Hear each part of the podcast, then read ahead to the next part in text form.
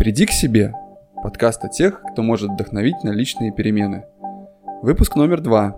Гость – шеф-повар Вадим Орлов. Приветствую всех, кто прислушивается к своему внутреннему голосу и желает слышать его еще отчетливее. А также тех, кто ничего не понял из того, что я только что сказал. В этом подкасте мы услышим человека, всегда обладавшего своим взглядом на происходящее вокруг и имеющего довольно твердую позицию в вопросах самореализации – в гостях мой крепкий друг, повар по профессии Вадим Орлов. Привет, Вадим. Здоровенько. После того, как мы закончили с тобой 12 класс, ты пошел учиться на филологический факультет. Расскажи, какие ожидания были от этого выбора и что ты получил в итоге? Ну, скажем так, что э, это, в принципе, был не мой выбор, а навязанный больше родственниками, потому что у меня всегда была тяга к кулинарии, это меня мой дед еще вдохновил как-то в детстве. Вот, и э, бабуля и мама, они были как бы против. Что какой-то там кошевар, ну что это за профессия, там, в общем, шляпа полная. Вот, надо быть там или банкиром, или переводчиком, ну, в общем, все в таком духе. Ну и как-то это повлияло немножко, ну, у меня был тогда приятель, тоже тезка Вадим, он у меня э, преподавал английский, э, частные уроки. Вот, и я, в принципе, у него спросил, ну, стоит ли мне туда идти? Он говорит, ты сходи, тебе язык никогда не помешает, а потом, если захочешь, там что-то будешь дальше делать. Или пойдешь там на программиста, или еще куда там, что тебе к душе ближе. Ну, в общем, я так и поступил, и закончил первых два курса, в принципе, даже с энтузиазмом. А третий уже так тянулся, потому что я понял, что это совсем не та профессия, которой хочется заниматься всю жизнь. По крайней мере, не для меня. Вот. Ну вот как твой друг и одноклассник, э, могу ответственно заявить, что умственных способностей тебе не занимать не только в гуманитарных дисциплинах, но и в точных науках. Убежден, что выбери ты техническое направление, там ты тоже добился бы хорошего результата. Но вот в один прекрасный день я узнаю, что ты поступаешь в торговое училище, чтобы стать поваром. С того момента в моей голове стала зарождаться мысль, а что так можно было?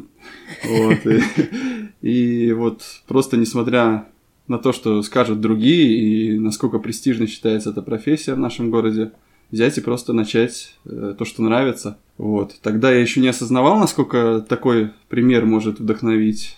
Но вот как так не побояться и все-таки решиться все отбросить и заняться тем, что вот ну, у меня, ближе. в общем, было время подумать над этим. Я после университета поехал сразу э, в Исландию найти себя, скажем так, привести свои мысли в порядок, ну, заработать какие-то деньги.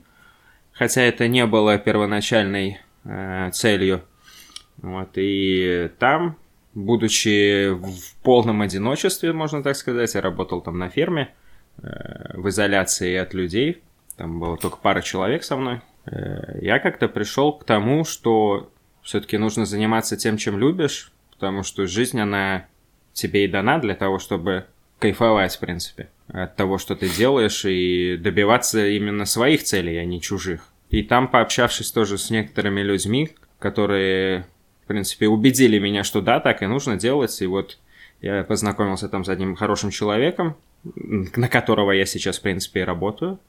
Вот он мне сказал, да, есть, получай свое образование, которое ты хочешь, у меня как раз есть ресторан, в котором ты сможешь работать. Ну вот. Ну, как-то так и сложилось. Поехал обратно в Даугавпилс и здесь выучился. Ну, больше для корки, потому что вся учеба происходит именно на месте работы. Так же, как и в школе, тебе дают основные знания, но дальше ты уже сам э, пополняешь их и источниками другого типа. Вот выглядит так, ну, на примере твоей истории, что рано или поздно судьба все равно подкидывает шансы тебе заняться тем, вот что как бы ты должен делать, и ну, нужно просто его не проигнорировать и использовать в да, момент. Да.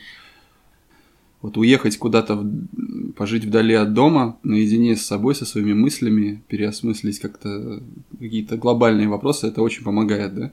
Ну да, но я думаю, что каждому будет свой подход. Не обязательно куда-то там уезжать на несколько лет, чтобы приводить мысли в порядок. Можно просто э, как вот заезженная фраза, выйти из зоны комфорта. Многие, да все, наверное, люди, с которыми я буду беседовать в этом подкасте, то все будут примеры, которые выбрали тот путь, где реально нужно работать, где нужно что-то делать и не сидеть на месте, где за тебя никто ничего не сделает. Это будут те люди, которые понимают, что только они несут ответственность за свой успех и за свою жизнь и не перекладывают это и знают, на что они идут, и идут все равно. Это, наверное, самое главное, осознать, что за все свои поступки ты отвечаешь, в принципе, сам, и за свой успех ты тоже в ответе сам. Никто да. э, не подносит тебе на блюдечке там вот карьера тебе, вот тебе, пожалуйста, хорошие идеи какие-то. Угу. Ты методом проб и ошибок приходишь к тому, что вот так вот нужно. С другой стороны, если ты выбираешь реально любимое дело, то у тебя и гораздо больше сил, и энергии, энтузиазма выкладываться и трудиться и добиваться чего-то. Да. Согласен ли ты, что приготовление пищи это творческий процесс? И почему? Конечно, согласен. Почему? Ну, не знаю, тут даже и, в принципе, размышлять не стоит. Просто можно приготовить любое блюдо разными способами, выложить его на тарелку, опять же, допустим, взять какой-нибудь омлет, и есть сотни, наверное, разновидностей, как его приготовить. Ну и, наверное, игра со вкусами, подбор каких-то, не знаю, может, специй или элементов, это как подбор нот для композитора или красок для художника. Ну, можно и так сказать, да. Есть какие-то классические вещи, да, э, классические сочетания вкусов, которые мы все привыкли видеть, но иногда эксперименты тоже дают свои плоды, очень интересные. Можешь ли ты сказать, что мертв тот повар, который не хочет экспериментировать? Сто процентов. Это тогда и не повар вовсе.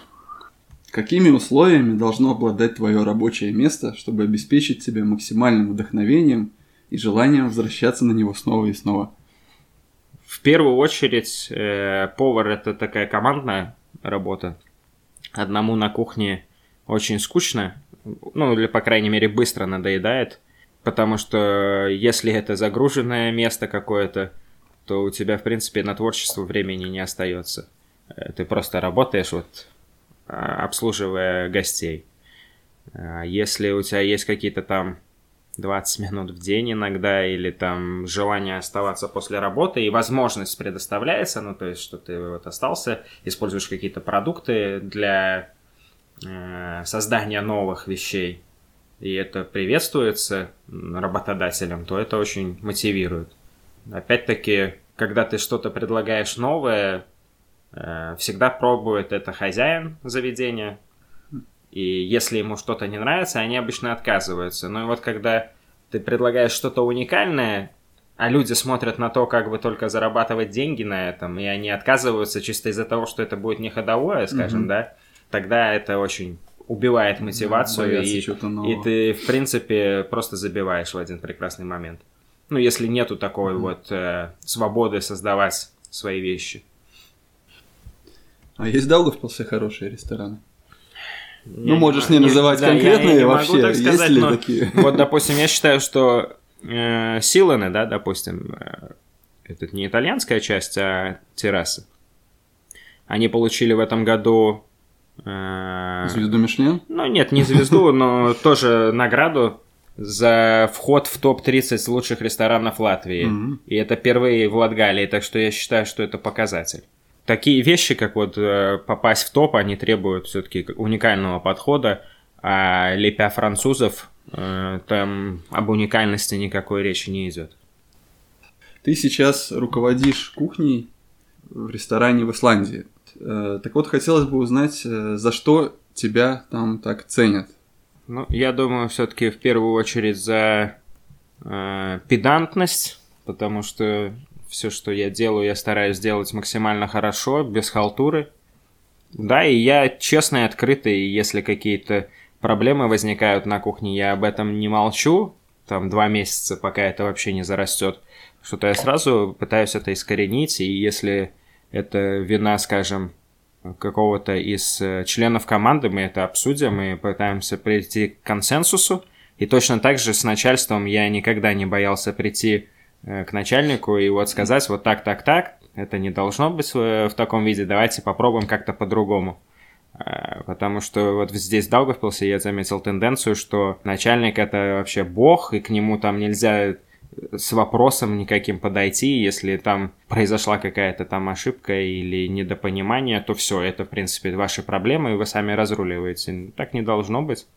То есть манера вести ресторанный бизнес все-таки отличается, наш провинциальный от, так скажем, западного. Да, но у них опять-таки другой менталитет и другие принципы вообще, по которым они смотрят на развитие. Этот ресторан, в котором я сейчас работаю, мы начинали как такой fancy-ресторан, то есть там была куча приборов для всех видов э, блюд, и там по 2-3 стакана для вин, ну и все такое. И в итоге сейчас они, в принципе, перешли больше на такой вот э, стейкхаус, бургер-джойнт, потому что это было более востребовано, чем какие-то там э, изощрения кулинарные, скажем так. Сидишь за столом, ешь э, стейк и смотришь, как э, этот будущий стейк жует траву за стеклом. Грустно и забавно. Ну, ты бы мог сказать, чему бы могли поучиться вот кухня Исландии и кухня Даугавпилса друг у друга? Ну, честно говоря, есть, конечно, но в принципе проблемы на кухнях одни и те же. Да. Невнимательность, как правило, и люди, которые не горят своим делом, то есть такие mm-hmm. попадаются везде и у нас, и за границей. То есть проблема кадров, она существует. Чтобы слушателю было понятна разница, человек, который получает долг после 500 евро за тот же самый труд в Исландии, сколько он может заработать? Ну, в Исландии сама по себе минимальная зарплата в районе двух с половиной тысяч евро. Ну, за... примерно за тот же объем вот, часов работы. Ну, мы все-таки работаем здесь побольше. У нас э, в Даугавпилсе, я даже не знаю, платит ли кто-то конкретно за час работы. У нас есть ставка, то есть, ну, плюс-минус ты работаешь 220 часов в месяц э, в Даугавпилсе, а за 220 часов в Исландии зарплата будет 3,5 тысячи примерно. То есть в 7 раз, можно сказать. Ну, 6-7 раз, 6-7 да. раз. Конечно, там и ценники другие, но в целом, mm-hmm. да, все очевидно. Ну, Даугавпилс не Рига. В Риге люди получают, скажем, полторы тысячи за ту же самую работу. Серьезно? Ну, да. Ну, для Риги, даже для Риги это полторы. уже неплохой уровень. Да, неплохо, но ты работаешь, э, в принципе, 25 дней в месяц. Угу. Работать надо много. Да, не очень. И все время на ногах, да, в жаре. Экстремальные условия, приближенные к шахтерской работе, скажем так. Стресс постоянный, сроки горящие и так далее. Такой стресс тебя довел и до больницы один раз? Ну, это была не больница, просто... Да, это был, Расскажешь? в не стресс. Что тут рассказывать? Э, в жару мало пил и просто шлепнулся в обморок. И разбил голову. И разбил голову. Ну, это уже как бы последствия. По пути. Да. Вот и работа поваром. Насколько и чем различается культура посещения ресторана у нас и, скажем, в более прогрессивных европейских странах? Чего хотят люди, какие у них вкусовые предпочтения и вообще ценности в плане еды. Ну, конкретно большой разницы я, скажу, не наблюдаю, потому что там все-таки туристов очень много, mm. ну, именно в том месте, где я работаю. Ну, туристы предполагают, в принципе, манеры европейские в основном, то есть такие, как у нас.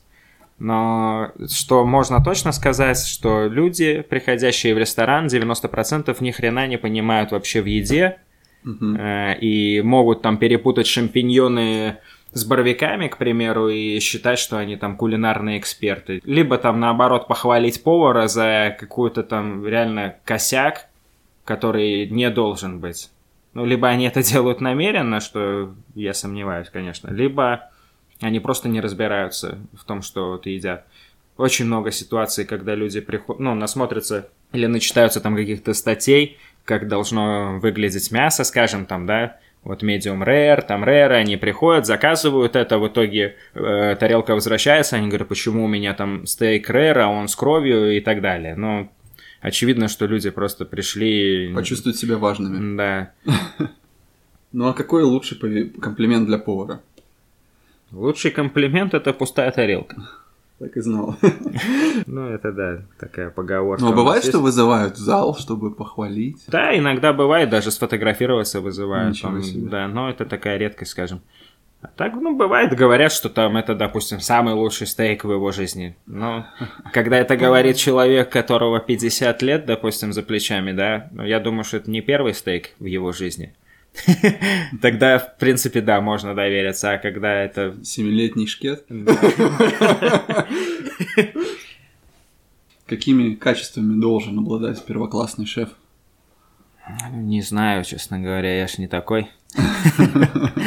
Ну, в первую, в первую очередь, конечно, пунктуальность. Ну, я считаю, что нужно быть немножко художником, чтобы все вот это разрабатывать, дело, э, сделать и баланс вкусов, и как это выглядит на тарелке, потому что когда тебе приносят красиво оформленное блюдо, даже если оно, ну, так себе, а оно, в принципе, уже вкусное, потому что оно выглядело офигенно, mm-hmm. и твой мозг тебе послал сигналы, что да. ты его хочешь съесть. Вот. Э, ну, я считаю, что вредные привычки это тоже не для поваров, потому что кто не курит, тот работает, а кто курит, тот курит. Ну, так вот у нас обычно получается, потому что брейков на кухне, в принципе, нет, скажем так. Mm-hmm. Вот. То есть, ну и очень выносливость нужна большая, как и Стой... психологическая, так и физическая. Стойкость к обезвоживанию. Просто кран, кран с водой рядом. Где ты хочешь жить? Если не брать во внимание финансовый аспект, возможность зарабатывать деньги. Даугавпилс, конечно. Какой тут вопрос? Да я и так планирую здесь жить, mm-hmm. вне зависимости там от э, финансового положения. Как-нибудь уж на хлеб заработаем.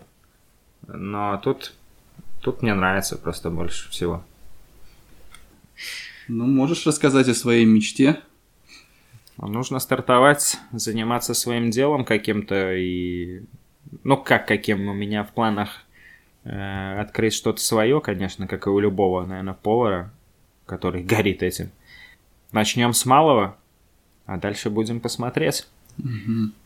Но к этой вот цели, да, я сейчас э, направил все свои усилия, скажем так, и мысли. Ну, опять же, по моему наблюдению, за последние там 3-5 лет в Даугавпилсе столько открывалось точек общепита, открывалось, закрывалось. То есть ты уверен в себе, уверен, что ты своим упорством, умением, подходом к делу сможешь добиться уважения, да, у Даугавпилского потребителя. Ну, как минимум, стоит попытаться. Ну да, это точно. Под лежащий камень вода не да, течет. Да что ничего не делая, ничего и не узнаешь, будешь ли ты востребован. Ну, а не получится, есть всегда вариант вернуться в какой-нибудь хороший ресторан с хорошим уровнем. У меня нету такой проблемы, чтобы там работать на кого-то, если твой труд, в принципе, уважают и ценят.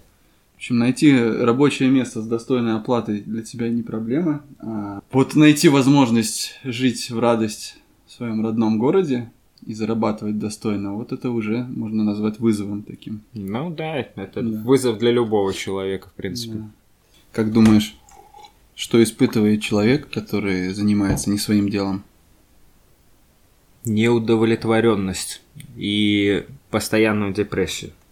Ну, я думаю, что все через это проходили, и ты в том числе, когда ты, в принципе, тупо не видишь никакой цели, существовании, наверное, потому что ни одно твое действие не приносит тебе удовольствия. Самообман постоянный, да? Да. Угу. Ну, поделись своими увлечениями помимо готовки. Что еще приносит тебе радость, что заряжает? Ну, что, в первую очередь, наверное, общение э, с интересными людьми, проводить время где-то на природе, у костра, возможно, и мотоцикл Угу. Ты байкер. Байкер, Крутой. байкер урод, да. Почему урод? Ну, есть такая, как бы, мем э, среди байкеров, что байкеры уроды. Ну, потому что они всегда шумные. Ну, это, конечно, больше стереотип, потому что какая-то там бабушка кричит, что там кто-то проехал очень громко. Хотя другой раз есть, конечно, и натуральные уроды, но в основном мы очень такие милые, позитивные люди угу. желающие всем добра и так далее. Какая идея объединяет байкеров вообще? Любовь Наверное, к мотоциклам. Ну, не знаю, мне кажется, должно быть что-то более глубокое, философское. Ну, возможно, у кого-то что-то и есть такое, но... Способ самовыражения, способ обретения какой-то свободы. Да, у каждого свое это все. Кто-то это покуп... просто игрушки для взрослых дядей. Для меня, э, как бы, на данном этапе это больше как игрушка. Что ты... Ну, игрушка и компания, в которой ты проводишь время, э, общие интересы какие-то, вот, пообщаться на тему мотоциклов. Ну и вообще среди байкеров очень много интеллектуальных людей. Mm-hmm Э, с которыми, в принципе, приятно пообщаться на сторонние какие-то темы. Как справляться с трудностями и страхами, возникающими у тебя на пути? Просто преодолевать их, потому что нету ни одной такой преграды, которую бы человек не смог преодолеть. Э, возможно, кухня меня этому как раз научила, когда Э, ты приходишь на работу и видишь, что у тебя сегодня работы просто непочатый край, и там, скажем, туева куча банкетов, да, висит, но листы. Но ты в то же время понимаешь, что любой день рано или поздно заканчивается, угу. И какой бы он трудный не был, все равно настанет его конец, и просто ты с облегчением э, вздохнешь, что все, все твои страхи, которые присутствовали в его начале, это просто было что-то в твоей голове, угу. но в итоге все позади и все хорошо. Ну и сам страх, я заметил, он такой, ты больше от него мучаешься, когда ты ожидаешь вот этого, когда ты видишь этот, например, непочатый край дел, список какой-то, и представляешь себе в голове какие-то страшные исходы. Но как только ты делаешь шаг в этот страх, начинаешь сам процесс, то он растворяется, и ты забываешь его. Да, именно так. И, и есть еще там всякие трюки, как это обмануть. То есть, если у тебя туча работы, и ты не знаешь, за что взяться, ты просто начинаешь э, делить эту тучу на какие-то более мелкие задачи, mm-hmm. и все становится гораздо проще. А еще, ну, как если конкретно повара брать, э, так как это командная работа, не нужно взваливать все на себя. Есть такая привычка, вот у меня тоже частенько, что я все там пытаюсь сделать сам или там что-то проконтролировать. Нужно иногда доверяться людям, особенно если это профессионалы, им так точно нужно доверяться, но этому нужно научиться, наверное. Э, потому что они точно так же, как и ты, хотят э, выполнить эту работу хорошо и стараются сделать, и все у вас получается. Ну так, наверное, когда движешься к каким-то большим целям, тоже важно делить на более мелкие, более реальные, потому что если поставишь себе сразу глобальную цель, там, стать президентом мира, я не знаю, то ты и первого шага не сделаешь. А если... Да, потому что не будешь знать, как да, тебе к А если это раздробить на мелкие отрезки и додробить до такого состояния, когда ты будешь видеть хотя бы ближайшую какую-то досягаемую цель, и ты сможешь сделать первый шаг в нужном направлении. И вот эти шаги, они мотивируют тебя на продолжение пути. Да. Ты сделал первый шаг, ты его уже сделал, ты уже можешь оглянуться, увидеть, что ты можешь что-то сделать, сдвинуться с места, и это вдохновляет делать следующий. Угу. Ну да. Какие, на твой взгляд, сферы развития являются обязательными для каждого человека? Если я правильно понял вопрос, то думаю, что нужно развивать себя профессионально обязательно, потому что ну, в первую очередь это наш достаток, и от него зависит качество жизни – и обязательно духовная сторона – это... Ну, у каждого тут своя философия, конечно, как это происходит, но в моем случае, допустим, э, стараться там быть э, эко-френдли, скажем, да, такое вот, э, ближе к природе, то есть там не мусорить, как это делают многие, там бутылки кидают и так далее, покупать какие-то вещи, которые ты точно пользуешь э, в плане продуктов, допустим. Не нужно забивать холодильник, э, если ты не можешь это все съесть. Или у тебя маленькая семья, потому что ты половину выкинешь.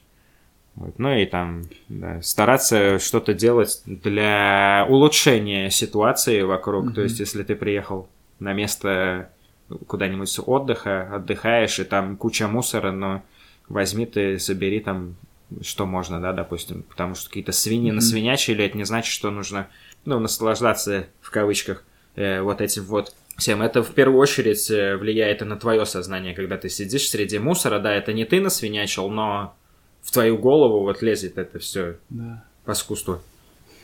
В общем, не, при, не превращаться в паразита потребителя такого. Ну, это да, mm. это уже более глубокое такое, но в целом правильно. Да. Наверное, вместе с духовным развитием приходит и все остальное, да, уже вытекает. В здоровом теле здоровый дух. Ну, и наоборот. Да, да. Ну, я, скажем, пришел к этому не так уж и давно, там буквально, может быть, пару-тройку лет я стал задумываться вот именно о своем физическом здоровье, потому что что-то там начинает болеть где-то, и ты задумываешься, а как бы вот э, избежать это в будущем, и начинаешь заниматься там зарядкой по утрам и так далее. Хотя, по идее, нас приучали с детства mm-hmm. вот к этому в саде, когда у нас же всегда была зарядка, и в школе там спорт. А, зачастую, кто не склонен к спорту, просто забивает на это дело и ну, в общем, не продолжать. Я бы сказал, наверное, так, что важно поддерживать в себе качество инвестирования в будущее. Не только там каких-то материальных средств, но и времени, и в привычках, и в еде, в общем, во всем. В каждом твоем действии должна быть какая-то инвестиция в будущее, чтобы да, многие живут наоборот. Да, мы же все-таки должны идти к созидательству, угу. а не к разрушению. Да. Мне кажется, что ты человек э, с очень сильной волей и можешь добиться чего пожелаешь, как в принципе ты уже и сказал, что каждый может добиться чего пожелает. Но не у каждого такая сильная воля. Как посоветуешь развивать эту черту характера? Колесо сансары. Крутиться в нем, пока да, не поймешь. Я не знаю, как это получилось, но у меня с детства, наверное, было такое если я что-то начинал, я просто доводил это до конца всегда и не останавливался на полпути, и как-то с годами это все вырабатывается. Вот, вот То есть оно либо есть, либо нет с рождения? Я думаю, что можно и развить, конечно, просто не нужно кидать все на полпути. Вот это очень такая черта у людей часто. Вот ты поставил себе цель, скажем, что ты хочешь там сбросить 5 килограммов, да? И ты сбросил 2, думаешь, э, все, нормас как бы, нет, сбрось 5, и тогда уже будет нормас. Ну, что-то так. Что бы ты сделал, имея неограниченные возможности? Какого рода неограниченные возможности? Режим, Если бы режим я был бы Бога. Богом, убрал бы правительство, все, религию. Анархия? Нет, не анархия, почему?